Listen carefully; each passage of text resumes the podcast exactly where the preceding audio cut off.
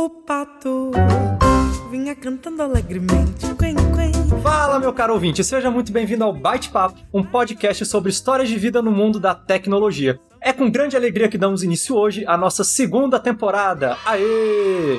Eu e nossa equipe gostaríamos de agradecer imensamente a todos vocês, nossos ouvintes fiéis. Em especial, um agradecimento imenso, imenso mesmo, aos nossos bravos assinantes que nos apoiam financeiramente e também, é claro, participam ativamente da construção do bate-papo. Então vocês são mais que amigos, vocês são friends. Meu nome é Matheus Mendelssohn e hoje estaremos conversando com Roberto Shaw, ou como ele é popularmente conhecido, Beto. E aí, pessoal? Boa tarde, boa noite, bom dia. Tudo bom com vocês? Beto trabalha como head da área de dados e foi eleito o MVP de todos os tempos do time América Locomotiva de Minas Gerais de futebol americano.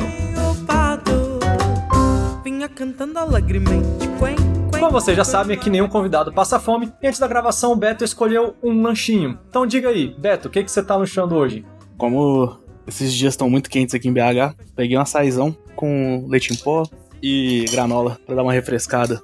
Paz, qual a temperatura que tá aí agora? Agora tá 32. Hoje é o dia mais de boa que teve da semana. Durante a semana teve dias de 35, 36, suficiente você sair do carro, já tá suando antes de você chegar no, no próximo quarteirão. É praticamente o Rio de Janeiro, né? Então. Só não tá igual Brasília, né? Que aí parece que chegou a umidades de deserto de Saara, né? 12, 10%. Aqui é o dia a dia, né? Você acorda, você tá tomando banho, o nariz tá sangrando por causa da secura, né? E o que mais que você tem de, de passatempo? Além de comer, que é o passatempo de todo brasileiro, o que mais você gosta de fazer?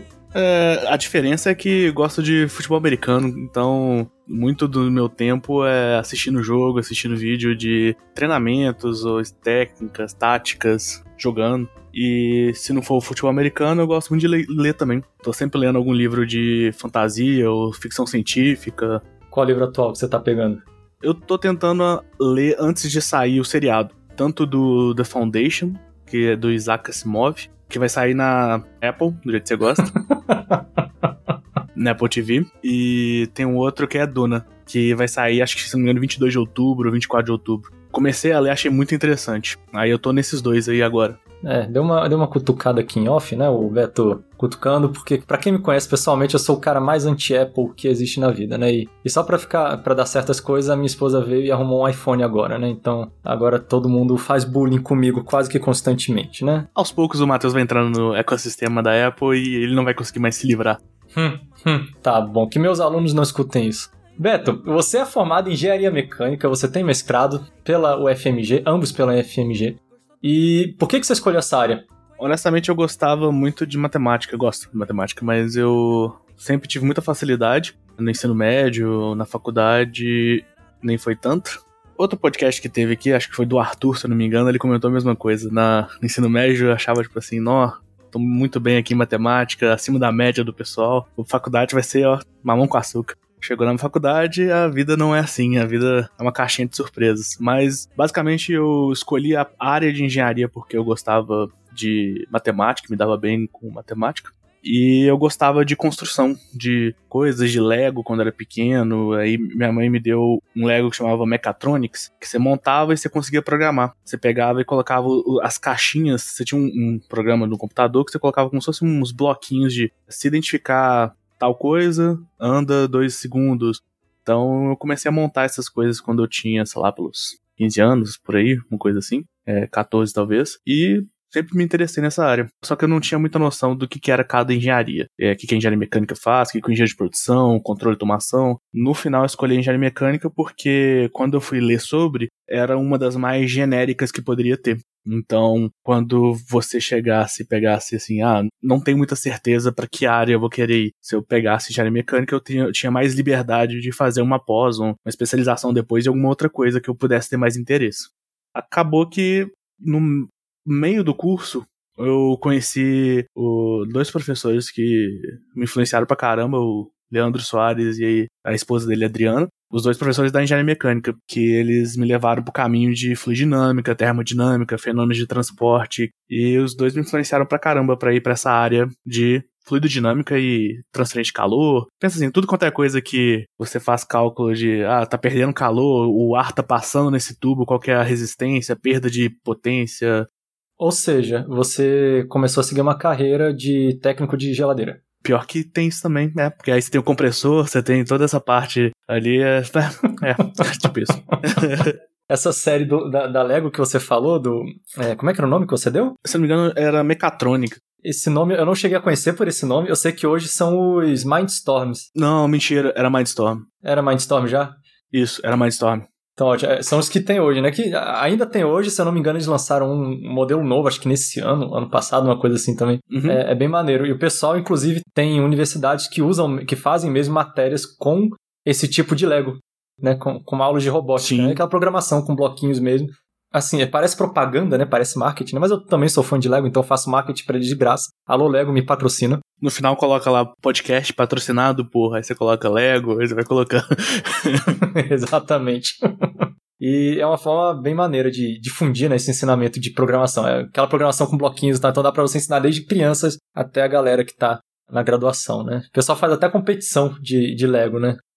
Sim, e se não me engano, tem uma parte que é aberta, ou o pessoal mesmo que fuça e consegue entrar na caixinha, que aí a programação fica livre, né? A pessoa faz o que quiser com, com esse Lego. O problema é que antes era caro, mas não era tão caro. Hoje em dia é bem fora de mão para comprar um, um, Lego desse aqui no Brasil. Não, é extremamente caro. Mas assim, tendo a possibilidade de fazer isso, recomendo demais comprar para filho, criança, ou até ser mais velho mesmo, que é muito interessante. Eu, eu comprei um é, uns anos atrás que foi para Eu tava dando uma matéria na época, como professor substituto na UNB. E essa matéria, o pessoal tinha alguns kits de, desse Mindstorm lá e fizeram a matéria, né? Aí eu acabei comprando um quando fui nos Estados Unidos para uma conferência. Foi até legal que eu fui com o Alexandre Zagueto, né, que teve um episódio dele atrás, a gente fez essa viagem, ele era meu orientador de mestrado. E aí a gente dividiu o hotel, o quarto do hotel, a gente dividiu o valor. Aí ele virou para mim, quanto é que eu te devo? Aí era assim, era, acho que era 400 dólares, 300, 450, alguma coisa assim.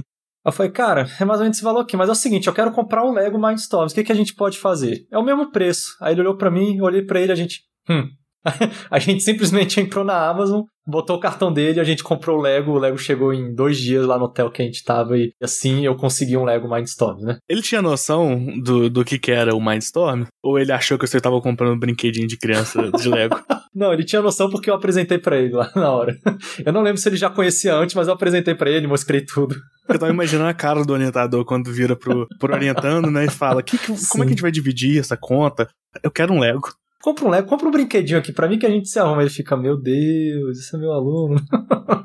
Ó, o preço dele hoje aqui no Brasil tá 3.300 reais. Olha aí que diferença absurda. Nossa. Como dizem, Brasil não é para amadores. Beto, você tava falando também que fez mestrado, né? Você falou que esses dois professores te levaram para essa área de fluidos. Pelo que eu vi, também foi a área que você acabou seguindo no mestrado, não é isso? Isso, isso. Logo depois, assim, da, da graduação, eu tava sem trabalho, foi uma época que tava tendo uma crise bem grande é, na, no setor automotivo, e por sorte ou por azar, era essa área que eu tava meio que me especializando também, dentro da área de fluidinâmica. Então eu me formei, não tinha emprego, e fui correr atrás do mestrado para continuar estudando, continuar aprendendo e me qualificando sem precisar, sem, sem precisar ficar correndo atrás de mandar currículo. Tipo, eu continuei mandando currículo e tudo mais, só que continuar aprendendo enquanto isso. Útil, agradável. Você terminou o mestrado, você conseguiu entrar no mercado? Valeu a pena isso? Foi muito engraçado, porque eu fiz um estágio na própria Fiat. E o meu chefe, a esposa dele fazia doutorado lá na FMG, na área de biomecânica. Ah, que legal. Com o meu orientador no mestrado. Orientador não, o, uma das pessoas que foi da minha banca do mestrado. Aí, num dia desses que eu tava no mestrado, tava lá no laboratório, tava saindo do laboratório e encontrei com a esposa dele é, encontrou com o meu chefe e, eu acredito que ela comentou com ele que eu tava continuando estudando e tudo mais. E logo em seguida ele mandou mensagem falando que tinha uma vaga que era pro meu perfil, que era uma vaga que era sobre mexer com combustão e fluidinâmica com o carro, coisa que eu tinha feito no, no estágio que eu tinha trabalhado com ele. E em seguida fiz, o, fiz todo o processo seletivo e tudo mais e consegui passar. Então entrei na, na Fiat efetivado mesmo, no, mais ou menos na no metade do meu mestrado que eu entrei. Eu já tinha terminado as matérias, graças a Deus. Acho que tinha uma outra que eu tinha que terminar no primeiro semestre. Aí isso facilitou, porque aí eu precisei só fazer, só escrever e só fazer a pesquisa mesmo. não precisei ficar dividindo meu tempo com aula e, e trabalhar ao mesmo tempo. Só um parêntese, eu tenho muito respeito para quem consegue fazer isso. O pessoal às vezes até fala um pouco, ah, o pessoal pegou uma faculdade mais fácil de noite, vê se seja federal ou que não seja. Mas honestamente é muito difícil trabalhar e estudar ao mesmo tempo. Então a pessoa que consegue ter força de vontade de conseguir de início ao fim terminar isso, independente qual faculdade, pegou o diploma, aprendeu as coisas e teve força de vontade de terminar. Um mestrado que não tinha tanta carga horária, eu já senti. É, acaba virando um trabalho por si só, né? A gente, a gente teve, né, o episódio da, da Cris na temporada anterior, que ela falou bastante sobre esse tipo de coisa. E lá fora mesmo, é, eles acabam fazendo a pós-graduação como um emprego, né? O visto do pessoal que vai para lá é um visto de trabalho. É, que eles tentam fazer algo similar aqui com esse negócio das bolsas, né? Mas as bolsas não sustentam ninguém assim minimamente, né? Ah, a bolsa sustenta um estudante. Agora, se a pessoa já está começando uma família, a pessoa começa a ter uma vida que precisa sustentar uma família, não tem como com a bolsa. Até de doutorado é muito difícil. Principalmente pelo doutorado, é, é bem mais fácil, a pessoa já tá casando, já tendo filho e tudo mais. Então, se eu não me engano, eu vou chutar os valores deve estar hoje uma bolsa do governo, não sendo bolsas de parcerias com o ensino privado. Acredito que a de mestrado deve estar por volta entre 1.200 e 1.600 reais, isso hoje em dia, e a de doutorado deve estar por volta de 3 mil reais. Isso, para alguém que já está há seis anos, já, digamos assim, já dentro do mercado, isso é muito difícil. E são bolsas que eles dão condicionadas à dedicação exclusiva. Isso. Não pode ter nenhuma atividade remunerada além do próprio curso, né? É meio complicado. Legal. Aí tu ficou um tempo lá na Fiat, né? Quanto, quanto tempo que você ficou na Fiat, mais ou menos? Eu acredito que foi cinco anos. Qual que é o título que você faz hoje, assim, é, oficialmente? E como é que você chegou nisso? Por que, que você fez essa transição? É, basicamente hoje eu tô como gerente de dados do plugin. Eu cheguei a um certo ponto a ser head de dados porque não tinha mais ninguém e eu basicamente junto com algumas pessoas que estavam lá antes de eu chegar, a gente construiu a área de dados como ela tá hoje e acabou que a gente dividiu um pouquinho porque ficou muitas atividades gerenciais concentradas só em mim, a gente começou a dividir. Então pegou e dividiu em algumas outras pessoas, de engenharia de dados, de BI, a gente separou, honestamente eu poder trabalhar tecnicamente alguma coisa, que antes eu não tava com tempo para nada. Mas como que eu cheguei nisso? Tava na, na, no meio do mestrado, porque eu comecei o mestrado para mexer com software, só que no meio do caminho apareceu uma, uma oportunidade de ter uma bolsa para trabalhar com outro software. É, em outras palavras, um, um cara da Fiat queria ter um programa que ser usado na faculdade, e ele falou: beleza, vou, te dar, vou dar uma bolsa para seu laboratório, mas eu preciso que você trabalhe com tal software. O professor me ofereceu, eu falei, bora. Só que o software é um software open source, chama OpenFOAM. Quem aí que tiver interesse em trabalhar com mecânica de fluidos e é um software aberto, então todo mundo pode só baixar. Tem coisas bem fáceis hoje em dia que é só baixa um Docker e a vida segue. Antes a vida não era fácil assim, mas hoje em dia você pega um Docker e você consegue rodar. Bora passar esse link pra galera então aí, né? Uhum. Mas ele é, é a linguagem dele é C++. Então, para fazer algumas modificações ou para rodar algumas coisas, eu tive que aprender o C++ e eu não tinha nenhum background de programação antes disso. Diz aí, C++ é lindo, né? é muito rápido, compila facinho. É, o único problema é que o começo de aprendizado é bem íngreme. Mas aí eu tive que fazer algumas modificações no código para implementar uma ou outra modificação pequena no, em como é eu estava fazendo a modelagem do meu mestrado e achei muito interessante. E o pós-processamento, como a gente tinha dado pra caramba para poder analisar, eu usei o Python, porque era um, outra forma também de graça e que eu conseguiria fazer vários gráficos de várias formas e até exportar para Excel que eu tinha mais habilidade naquela época. Então, fui para esse lado. Quando terminou o mestrado, eu continuei estudando mais nessa parte do Python em si, porque tinha muito curso online de fácil acesso de ah, como fazer uma visualização de dado, como fazer um pós-tratamento, como fazer um storytelling com dados e coisas do tipo. Então deixa só eu te fazer um parênteses aqui. Você está me dizendo que o seu mestrado, um dos resultados dele foi uma planilha de Excel. É isso mesmo que você está me dizendo? Foi. No final, é, no final você coloca tudo no planilha de Excel para fazer os gráficos bonitinhos para colocar no LaTeX. Ah, foi só para fazer gráfico, né? Ah, tudo bem, tudo bem. Ufa, ufa. Para quem se interessar, mas o resultado final foi basicamente a validação de um spray automotivo. Simulei isso computacionalmente e alguns parâmetros que você tem de acompanhar. Peguei um, um, outro trabalho de um aluno de doutorado que tinha feito experimentalmente e falei, beleza, meu resultado computacional está próximo dentro de um erro, uma margem de erro desse trabalho experimental. Depois disso eu continuei estudando essa parte de dados, então foi bem, sei lá, em 2014, 2000, não, 2015, que eu realmente comecei a estudar na parte de dados. Fiz alguns cursos no Udacity, fiz um que chama é, Data Bootcamp, fazendo uma propaganda de graça aí pra eles. Gosto muito.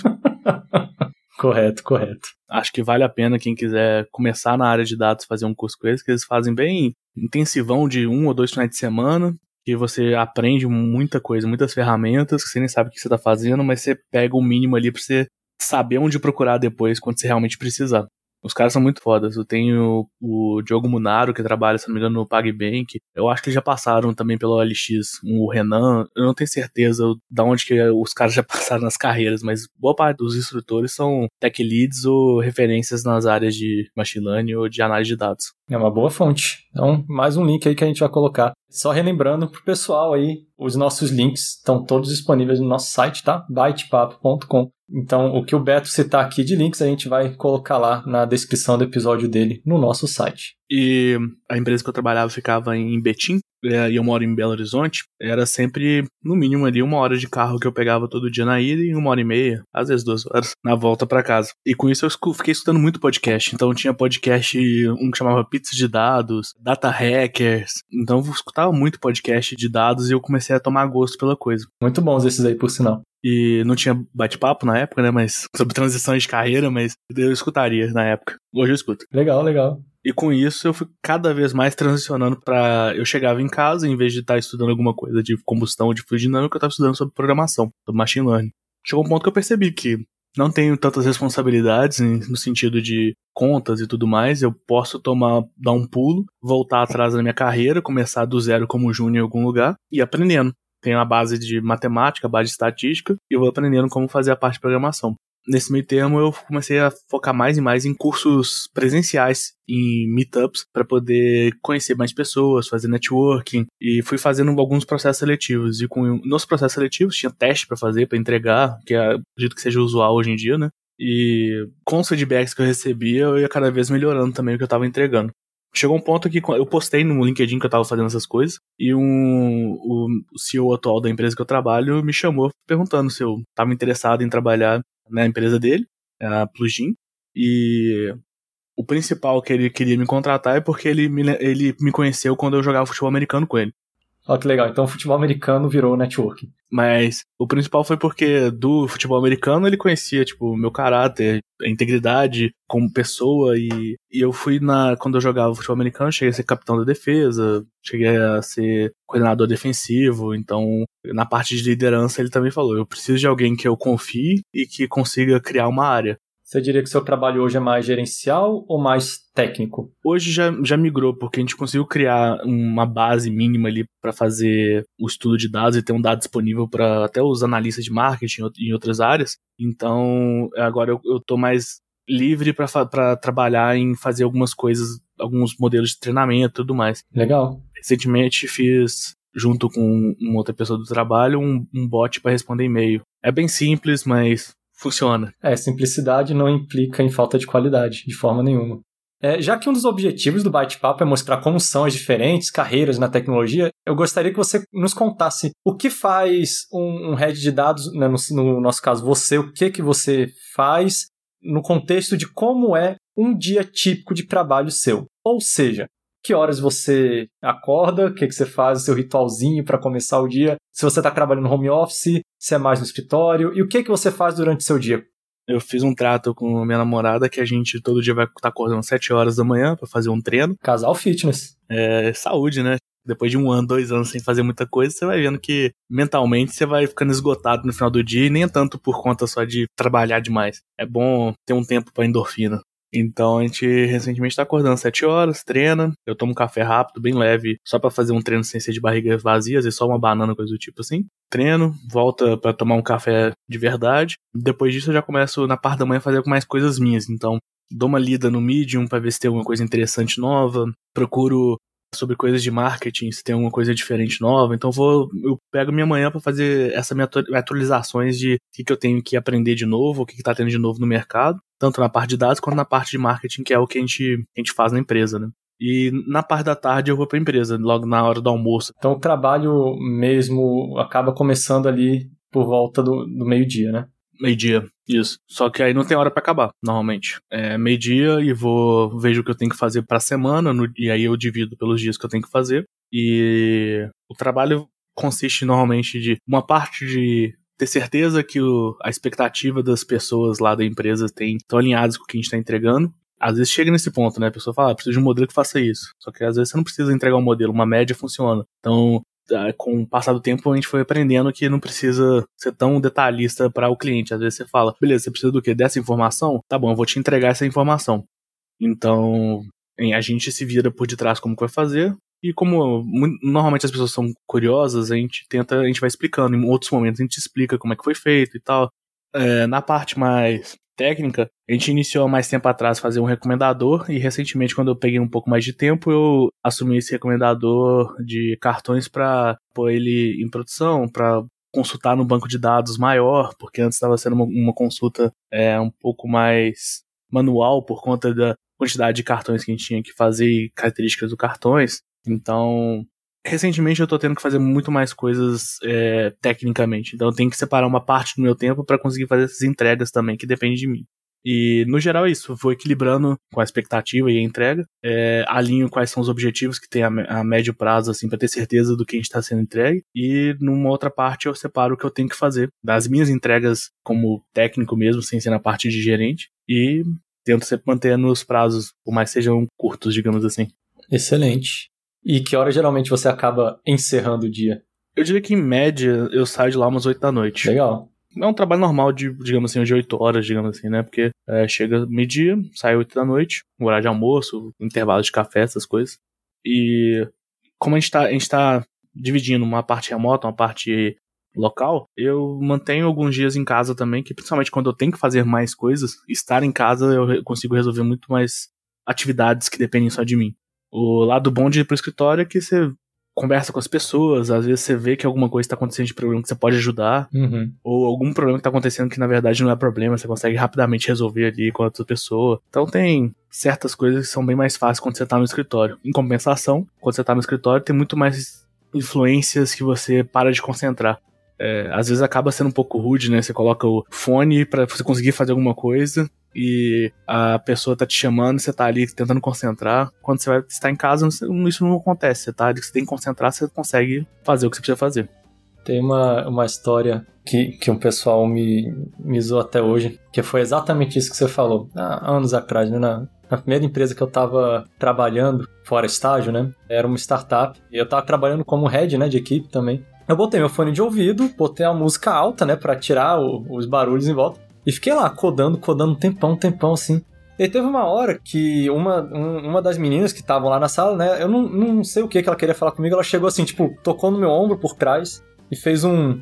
E aí, o que, que você tá fazendo? E eu só ouvi isso, o que, que você tá fazendo? Aí eu lembro que eu simplesmente tirei um dos lados do fone de ouvido, virei para trás e falei, código. Botei o fone e continuei codificando. Aí eu só vi a galera. Uau! aí eu fiquei assim. Aí caiu a bola, caiu a ficha. Aí eu fiquei, eu acho que eu fui grosso. Eu tirei o fone ali pra trás, a menina assim com aquela cara de tacho. Aí eu, oh, desculpa, eu não queria ser grosso, mas diga aí. aí eu entrei na conversa, mas até hoje os, os, colegas, os amigos que eu mantenho dessa época ainda fazem piada desse dia. Então o escritório acaba tendo esse tipo de coisa mesmo. Isso, às vezes tá compenetrado ali, você só responde rápido e acaba que as coisas podem parecer um pouco mais diretas do que deveria ser.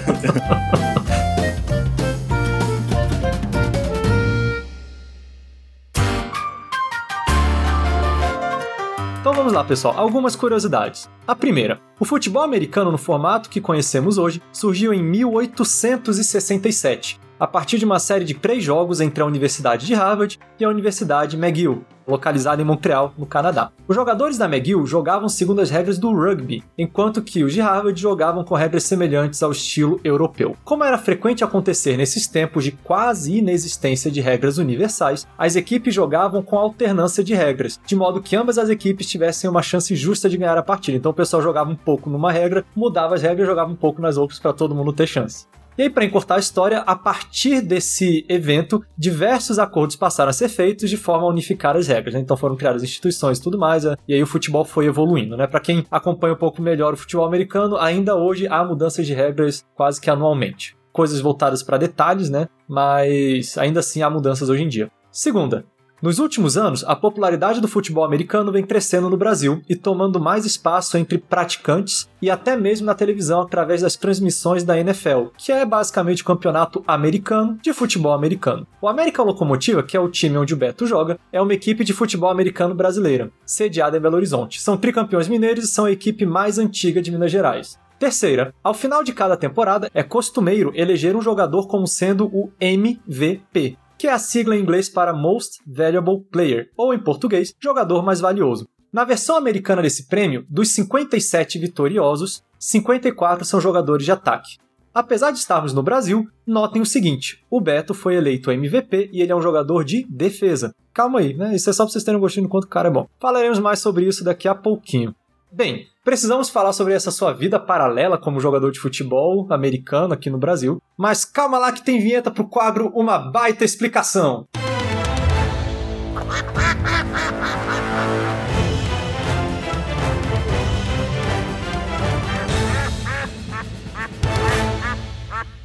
O quadro funciona assim: Beto, você terá 80 segundos para explicar um conceito, um relato ou outra coisa dentro da nossa conversa. No caso de hoje, você terá 80 segundos para explicar como funciona o futebol americano, como se eu fosse uma criança de 8 anos de idade. Ou seja, você vai ter 80 segundos para explicar pra gente o básico do futebol americano da forma mais didática que você imaginar. É um pitch. Eu não sei nada de futebol americano. Me explique. Meu Deus.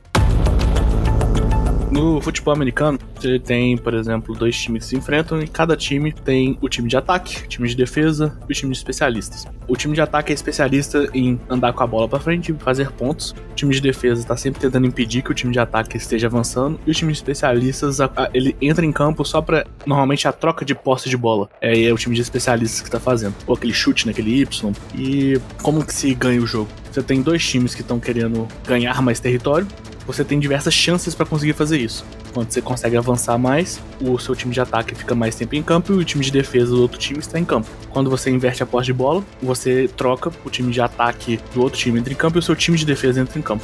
Então sempre fica nessa troca. Você tem sempre especialistas para cada posição. E você tem diferentes biotipos, você tem umas pessoas mais gordas para defender, umas pessoas mais magrinhas para correr. Vários tipos de pessoas que podem jogar futebol americano. Um dos esportes mais democráticos nesse sentido que pode ter.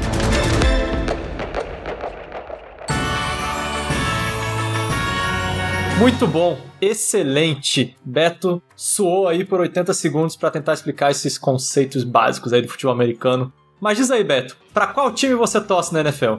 Eu torço pro time do São Francisco 49ers. Ok, e, e, e me diz aí, tem alguma expectativa de título para esse milênio?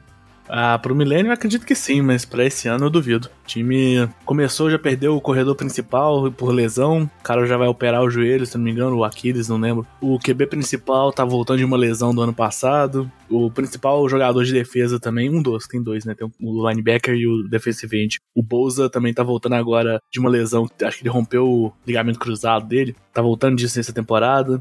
E o primeiro jogo contra o Detroit Lions foi. Começou parecendo que a gente ia ganhar de 40 a 20 o jogo terminou quase empatando para ir pro overtime. Parece, sei lá, Atlético. É, você já, já ouviu a história do. Como, como se chama 53 milionários assistindo ao Super Bowl? É o time do 49ers. e aproveitando, uma pergunta rápida. Qual o seu palpite para quem vai ganhar o Super Bowl dessa temporada de agora? Talvez não tá um pouco cedo, porque ainda não viu os outros jogos. Amanhã eu vou ver mais jogo do, dos outros times, mas Rams jogou muito bem, o Los Angeles, Los Angeles Rams jogou muito bem nesse primeiro, tempo, nesse primeiro jogo. E o Tampa Bay tá vindo também bem forte. O Giselo tá com 45 anos nas costas, ele tá jogando muito bem. Um dos dois. Se eu tiver que chutar, eu vou chutar o Rams só porque eu gosto do jogador de defesa deles lá, o Aaron Donald. Porque é a posição que eu jogo. Boa, boa. A gente tá gravando aqui ainda em setembro, tá, pessoal? Então, vocês vão escutar esse episódio ali para novembro ou dezembro, acho que vai ser novembro. Então, assim, entendam que teve esse lag entre a avaliação do Beto e o dia do lançamento, tá? Bom que quando sair vocês vão ver se o meu palpite estava certo ou errado. Exatamente. E você tem algum jogador da NFL em quem você se espelha? Um que chama, chama Ray Lewis. Era um linebacker do, do Ravens. Jogou por muito tempo. O cara era um líder excepcional e também atleta muito bom. Não era tão rápido, mas era bem forte. E esse era o biotipo que eu tinha também quando eu comecei a jogar futebol americano. É, você joga em que posição hoje? Hoje eu tô jogando na linha defensiva. Ou eu jogo de defensive tackle ou defensive end. Essas posições são aquelas linhas de defesa que ficam ou na frente do, do cara que tá do center, que manda a bola pro quarterback, ou na lateral do campo, assim, quase na ponta dessa linha de defesa do, do quarterback. Aí meu trabalho é sempre atrapalhar a vida do quarterback quando tá tentando lançar a bola ou parar as corridas. É, você escolheu jogar nessa posição por qual razão? E você já jogou em outras posições? Comecei a jogar de linebacker. O linebacker é como se fosse o quarterback da defesa, digamos assim. Ele tá no meio da defesa, ele normalmente chama jogadas, porque ele tá num lugar que ele consegue ver o campo, o que tá acontecendo. E ele tem que conseguir tanto parar a corrida quanto cobrir passe quando acontece passe. É uma posição que tem que ser bem atlético, é bem desafiado. É muito legal jogar nessa posição por conta disso. Com o passar do tempo, é, o jogo começou a evoluir bastante aqui no Brasil. Então, muita gente nova que estava entrando estava chegando bem mais atlética. Então, o pessoal cada vez mais rápido. E força, honestamente, para mim é uma coisa mais fácil. Então, tipo assim, eu na academia eu consigo ganhar mais, mais fácil força do que velocidade. Explosão, assim, de, de velocidade. E com isso, passado o tempo, eu fui indo cada vez mais para frente, digamos assim, fui para a linha de defesa, porque para a linha de defesa eu não sou devagar, mas para back eu já tava começando a ficar devagar de não conseguir chegar em algumas jogadas no lateral. E o jogo não precisava, aqui no Brasil principalmente, não precisava de um cara que era tão mais forte no meio do que quanto mais rápido. Um cara muito mais rápido ia, ia fazer muito mais jogada. Mas essa outra posição também é bem divertida, porque você, é, sempre tá envolvido na jogada. Porque como linebacker, às vezes você foi pra um lado completamente diferente que a jogada aconteceu. Porque você precisava ir na linha defensiva, você sempre tá ali tentando acabar com a jogada, destruir a jogada que o ataque tá tentando construir. A gente encontrou aqui uns vídeos, na verdade, é, eu achei alguns vídeos obscuros do Beto na internet. É, se jogarem Roberto Shaw, é, inclusive é, eu tô chamando o, o, Roberto de Beto, tá, né, que é o, como ele é conhecido assim, meio que é, a gente combinou que tava ok, né, eu chamar ele de Beto aqui, porque é a forma como ele é conhecido, conhecido publicamente aí. Mas a gente achou um vídeo obscuro dele aqui no, no Facebook, que eu vou colocar nos links também. Do Beto em 2016, fazendo uma chamada para uma partida. Nada demais. 2016. Mas vocês vão ver aí o, o porte da criança. E, e, na descrição do vídeo vocês vão ver que fala, inclusive, um negócio de seleção brasileira. E tu fica, pô, seleção brasileira, cara. Aí a, a gente vai falar dessa história aí, que, que negócio é esse de, de seleção brasileira? Que, uai, Beto, você chegou na seleção brasileira? Que história é essa? Então, eu cheguei a ser convocado como alguns outros jogadores do, do Sudeste para fazer uma seletiva do, da seleção brasileira. E foram só 300 jogadores, talvez no total, que foi chamado. Pou, poucos jogadores foram chamados para fazer a seletiva, em comparação a todo mundo que joga. E para a posição de linha defensiva, quando eu desci da linha de, de linebacker para linha defensiva, eu fui convocado para jogar. Então, eu não cheguei a participar de nenhum jogo oficial.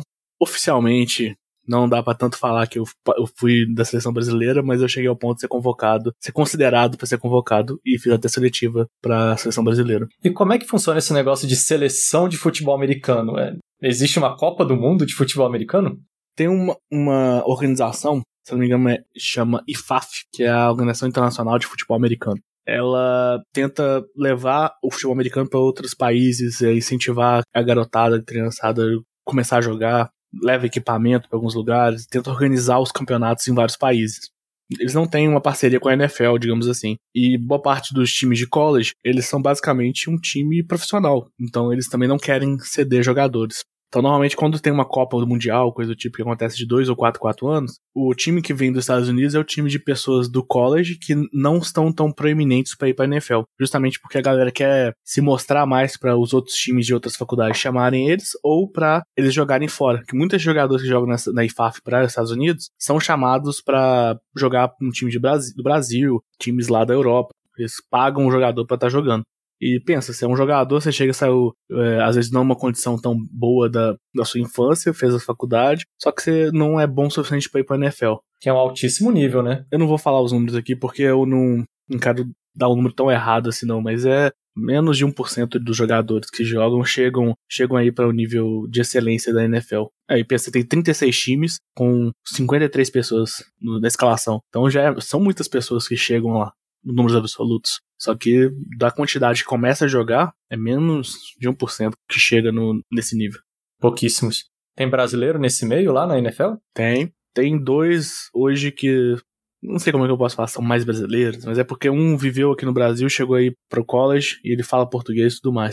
É o Duzão que você tá falando? Não, esse aí é o Cairo Santos que joga pelo Chicago, o chutador. Não é o Cairo Santos que a galera fica enchendo o saco, falando que ele nem é brasileiro, que não sei o que, é esse? Nem tanto, porque ele, ele fala português, pelo menos, e. Só que tem um outro cara que, se não me engano, jogou pelo Seattle Seahawks, se não me engano, uma linha ofensiva, que ele nem português fala. O cara é filho de, de brasileiro e tudo mais, tipo, tem nacionalidade, mas não, não fala português, então. Pra todos os meios, é brasileiro, mas é isso que o povo fica implicando. Já o Duzão, eu deixei ele por último porque ele é um caso bem diferente. Ele foi mais ou menos igual o normal mesmo da, do brasileiro. Ele entrou para jogar no time bem mais velho, não nem tinha idade mais pra ir pra college, só que ele destacou tanto que teve um programa da NFL que era de jogadores internacionais que ele participou e o time do Dolphins escolheu ele para jogar por ele. Então o Duzão é um, um, ponto bem fora da curva de dele fisicamente ser um, um, monstro mesmo e também de força de vontade de conseguir ter treinado e até hoje tá lá. Ele não tá no time principal do Dolphins, mas só de ele tá lá e ter entrado em campo, isso aí já ele chegou mais longe que todo mundo. Ninguém chegou tão longe é 1%, né, nessa taxa. Ele entrou nesse 1% aí. Isso. E ele tá lá, ele tá no Practice Squad. Isso é tipo o time de treinamento que os times têm. Porque eles têm que fazer treinamentos com outros times e tal, fingindo que, um, que o jogo que eles estão jogando contra os times. Então, meio que eles têm uns reservas, jogam representando os outros times em treino. Como se fosse um sparring do box. Isso. Só que aí eles contratam essa galera para jogar. E ele tá nesse time do Dolphins. E por ele ser desse programa internacional de jogadores, parece que ele pode ser convocado para jogar. Se algum jogador do Dolphins machucar e tudo mais, ele ainda pode jogar esse ano no time principal. Kudos para o Duzão. E a gente jogou contra ele. Eita! Ele jogou no Atlético, ele veio jogar tipo uns dois jogos no Brasil no, pelo Atlético, antes dele ir pra, pra NFL. E um desses jogos foi contra a gente. E honestamente, ele é realmente, realmente um monstro da natureza fisicamente. então vamos fazer o seguinte: o Beto me mostrou um vídeo dele mesmo, né? Dando uma pancada num, numa partida. Eu vou botar esse link para vocês assistirem, né? Eu vou botar. É, é, o vídeo do porquê não arrumar problemas com o Beto. Gente, o Beto deu uma pancada no maluco que eu aqui fiquei com dor no pescoço e no corpo só de assistir a pancada que o cara levou. Então vocês imaginam, vocês assistem esse vídeo, é, vocês vão ver a pancada que o Beto deu. E o Beto falou que o Duzão é um cara absurdo. Então, assim, já, já comparem. Se o Beto já deu uma pancada dessa, imagina o que, que o Duzão não faz numa coisa dessa. Né? Um cara que joga lá em nível NFL. Muito sinistro. E, Beto, você estava falando que esse pessoal, beleza, que trabalha, eles vivem da, da, do esporte como, como profissionais mesmo. E você se considera como atleta profissional? Quais seriam as diferenças entre um amador e um profissional aqui no Brasil para o futebol americano? Eu cheguei a ser um, um, atleta amador, digamos assim, porque eu dedicava uma boa quantidade de horas semanais para estar tá treinando, estudando ou jogando é, isso ainda na faculdade. Mas hoje em dia, por conta de trabalho, mesmo antes da pandemia, eu já estava tendo que dedicar muito mais tempo, tanto estudo quanto de trabalho, do que eu fazia antes. Então, eu pode talvez tirar o atleta do nome, então sou amador mesmo. Mas tem muitas, já tem muitos jogadores aqui no Brasil que já podem ser considerados até como profissionais, no sentido que o cara abdica de estudo, trabalho para mudar de cidade. Você paga um valor que nem é tão alto, mas é um valor que dá o suficiente para casa, comida e todas as coisas do jogo são pagas para essa pessoa. Tem alguns poucos programas no Brasil que fazem isso. Quem tiver interesse é o T-Rex, o Atlético Futebol Americano e o João Pessoa Spectro, se eu não me engano. São três times que têm programas bem fortes nesse sentido de tenta trazer o jogador que seja bom, banca algumas coisas para ele poder estar lá na cidade. Outra coisa que tem também é que, por exemplo, é, muitas vezes o pessoal fala que jogador profissional é só o que tá no NFL e tudo mais, mas tá tendo uma discussão bem forte no quesito de considerar os, os jogadores do college já como profissional, a ponto de eles ganharem salário para isso. Uma conversa bem forte tá tendo é que eles estão sendo explorados lá por esses programas da universidade, porque as universidades têm programas que o, o, técnico mesmo ganha milhões, o técnico de, de universidade. E os jogadores não podem nem receber patrocínio é o jeito que eles acharam para uma faculdade não trazer todos os melhores jogadores. Porque como uma faculdade, como é que ele pode atrair um jogador para a faculdade? Pelo programa de futebol americano. Ah, a gente leva tantos jogadores nossos que vão pra NFL. Esse é o jeito que eles conseguem. Porque eles estão tentando tirar a parte de, ah, a gente tem muito dinheiro. Então se vir pra cá, a gente vai pagar tanto para você. para tirar esse diferencial que poderia ter. Tem até um vídeo do Richard Sherman, que ele vai falando sobre como é a vida de um, de um jogador universitário. Ele é um, um, jogador que é bem vocal nas entrevistas e tudo mais. E acho que algum repórter questionou ele sobre isso, sobre vida de atleta, que os atletas são pegam mais leve na faculdade, os professores não fazem isso e aquilo. Aí ele ficou bem nervoso com isso e falou: aqui, o que acontece é o seguinte: a gente acorda. Aí ele contando sobre isso, ele acorda, sei lá, quatro da manhã para fazer um treinamento inicial, depois vai para a primeira aula, depois da primeira aula eles vão para outro treinamento, que de outro treinamento vão para uma aula, que depois vão para um tutor para fazer uma parte de um estudo. Que é para mostrar que não é essa moleza toda que o pessoal acaba pensando que é. Isso, tanto que eles falam lá que eles têm. Eles falam que é three a day, sei lá, é três treinos no mesmo dia. Não necessariamente três treinos em campo, mas você tem academia, vídeo e campo. Então, três, três treinos no mesmo dia. Três turnos, né? É, isso junto com uma faculdade, é, mesmo que o professor pegue leve com aceitando faltas e tudo mais, ainda é difícil. E tem nota mínima, o, tanto que tem o, o seriado é, Last Chance U, que os jogadores que não conseguiram manter uma nota, eles vão para umas universidades, umas faculdades comunitárias, digamos assim, para tentar subir a nota deles para estar tá no mínimo para ir para uma faculdade melhor. Interessante. É, esse negócio que o, que o Beto está falando é porque é bem forte lá nos Estados Unidos. Eles têm não, não apenas a NFL, né? É como se fosse o nosso campeonato brasileiro. Né? Tem os times que jogam lá na, na liga principal, mas eles também têm um, um campeonato é, nível college nas faculdades. Então, as faculdades têm os seus programas de atletas, as universidades têm os seus próprios times de futebol americano e existe o campeonato de futebol americano de faculdade, né, de universidades, digamos assim.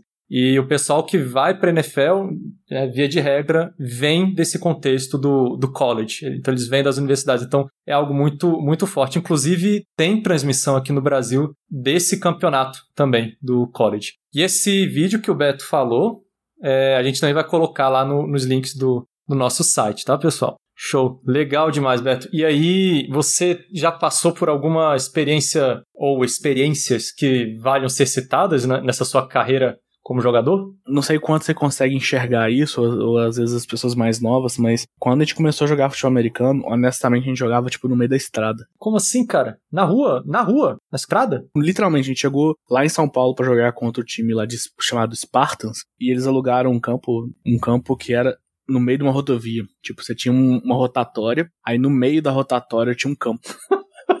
Caramba, cara. É. E, tipo, era esses lugares que a gente jogava. Teve lugar que a gente foi jogar em, em Vitória, que a gente chegou lá, não tinha banheiro. Nossa. A gente pagou, no, a gente foi numa casa do lado do, do estádio para tomar banho depois do estádio. Tipo, a gente pagou pro dono da casa pra a gente poder tomar banho lá, porque não dava para voltar no ônibus do jeito que a gente tava. a nhaca. Então, assim, esse, era o, esse é o início que a gente teve de futebol americano. Jogar, tipo, no meio da, da praça, no meio da terra, com cachorro, cachorro caramelo lá assistindo a partida. Esse mesmo, esse mesmo. Aí, assim, é, quando chegou em 2015, se não me engano, que teve essa seletiva da seleção brasileira, beleza, fui convocado, fui lá, o treino era, era sexta, sábado e domingo.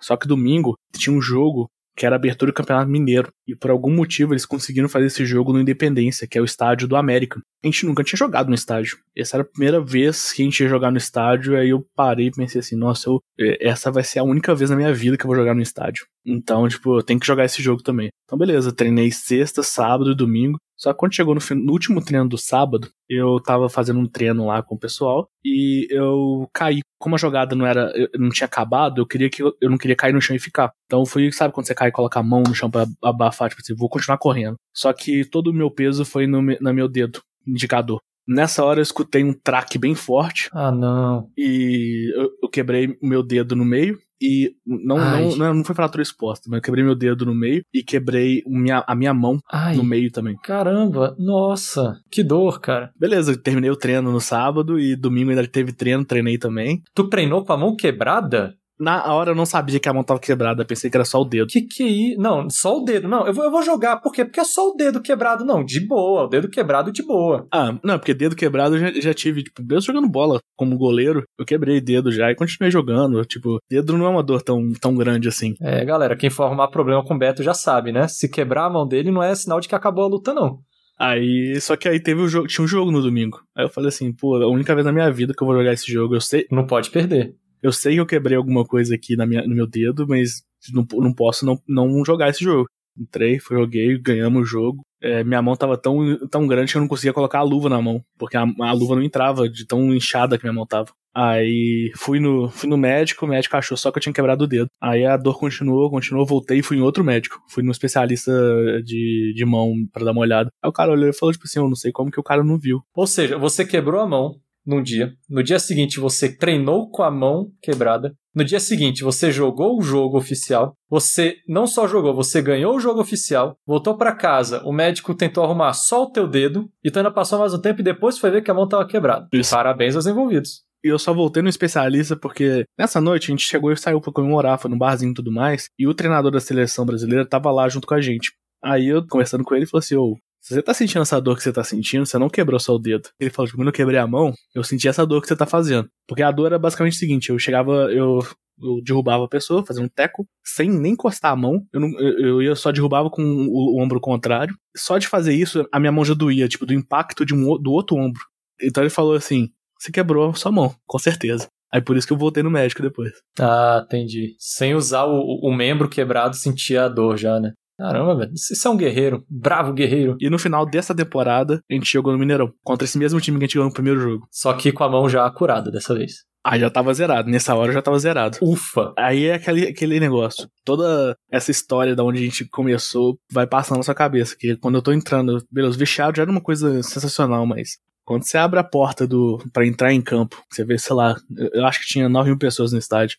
Você entra no estádio, tem 9 mil pessoas em volta, luz, tudo pintado, bonitinho no campo. Caramba. Velho, foi o melhor jogo que, que eu já tive. E a gente começou perdendo, a gente terminou o primeiro tempo perdendo.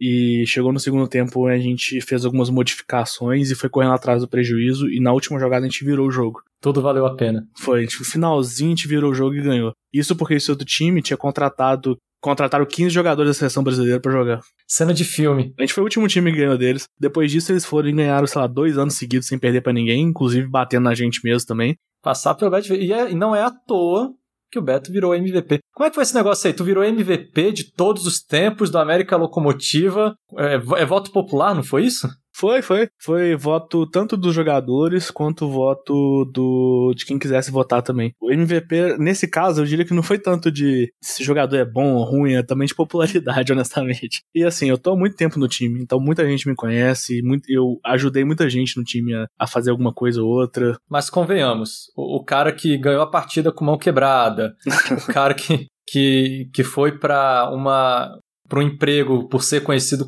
com liderança, então, essas coisas todas, é, só popularidade no sentido de ser conhecido, não, não ganharia uma votação. Então, méritos para você, parabéns, mais que merecido. Obrigado. E agora a gente segue para o nosso bloco de perguntas rápidas, o Byte Bola, Byte Rápido. Beto, você hoje acha que pode dizer que já se encontrou profissionalmente ou ainda não chegou lá? Vou colar da resposta de outro que já esteve aqui. O dia que eu chegar lá, eu vou estar tá bem chateado, porque é sempre bom estar tá correndo. O caminho é mais importante que o destino. Você tem alguma pessoa que te inspirou na sua jornada? E aí, eu sei que você falou do jogador de futebol, mas assim, eu falo de forma geral, tanto juntando futebol como emprego, sei lá, na vida. Né? Se você quiser repetir o mesmo também, enfim, é uma pergunta bem genérica, assim. Tipo, de inspiração mesmo, eu diria que é assim, tanto os meus pais quanto esses dois professores e o jogador de futebol americano tem vários pontos diferentes que me inspiraram. Aí, só pra não ficar de clichê, por exemplo, meus pais é que os dois não vieram de famílias ricas e conseguiram chegar até o ponto de fazer pós-doutorado. Fizeram doutorado nos Estados Unidos e pós-doutorado na Alemanha. Se esforçaram bastante. Minha mãe é professora emérita no FMG. Meu pai, acho que daqui a pouco vai ser. Aí meu achismo, porque ele aposentou há pouco tempo. Então, assim, é muito respeito pelo que eles conquistaram no esforço na cara e no tapa. E os dois professores que me influenciaram na parte da carreira mesmo, de que eu, até o metade do curso de engenharia mecânica, eu não tinha nada que eu tinha gostado. Não tinha nada que eu tinha visto que eu falei assim, é isso que eu quero fazer na minha vida. E também, mas por questão de líder, de como é que se portar, esse Ray Lewis também, que, tipo, em campo eu falei, eu quero me jogar igual esse cara. Excelente. Lixa uma coisa aqui, se você pudesse reviver sua história hoje, você faria exatamente igual e uma coisa que você faria totalmente diferente. A parte exatamente igual, eu continuaria fazendo o curso que eu tinha feito, de engenharia mecânica. Eu acho que me ensinou pra caramba como de forma geral, não de questão de matérias mesmo, acho que isso eu teria feito da mesma forma, só que eu teria me dedicado mais à programação desde mais cedo desde o momento que eu achei que isso era importante e que eu, logo no início da faculdade eu achei esquisito que eu não ia ter isso no curso e tentei começar a fazer algumas matérias. Só que início de faculdade, você tá se divertindo, você tá olhando com os olhos brilhando o que, que é uma faculdade e tal, então você acaba deixando algumas coisas de lado. E isso eu me arrependo, eu queria ter continuado a me esforçar mais desde o início para hoje ser um programador melhor. E a última pergunta, Caso nossos ouvintes queiram nos apoiar na elaboração desse podcast, o que, que eles podem fazer, Beto? Aí é fácil. Vocês podem seguir no Bate-Papo no Instagram, no bate.papo, compartilhar o episódio com amigos, ou ajudar financeiramente no site www.batepapo.com Também, se vocês deixarem um comentário, alguma coisa assim no, na descrição do podcast, isso aí ajuda pra caramba. Perfeito. Beto, muito obrigado por ter topado compartilhar sua história com a gente hoje. Bom, pessoal, abraço para todo mundo. Espero que vocês estejam curtindo esse podcast o tanto que eu curti escutar os últimos os, a, da primeira temporada. E bora lá, aprender a parte mais legal da vida. E é isso aí, pessoal. Sejam bem-vindos à segunda temporada. Um beijo no cérebro, um cheiro no cangote e nos vemos em breve.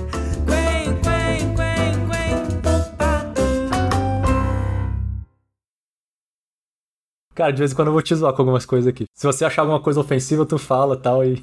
Não, tranquilo. Depois a gente acerta cinco minutos de porrada, depois volta a amizade.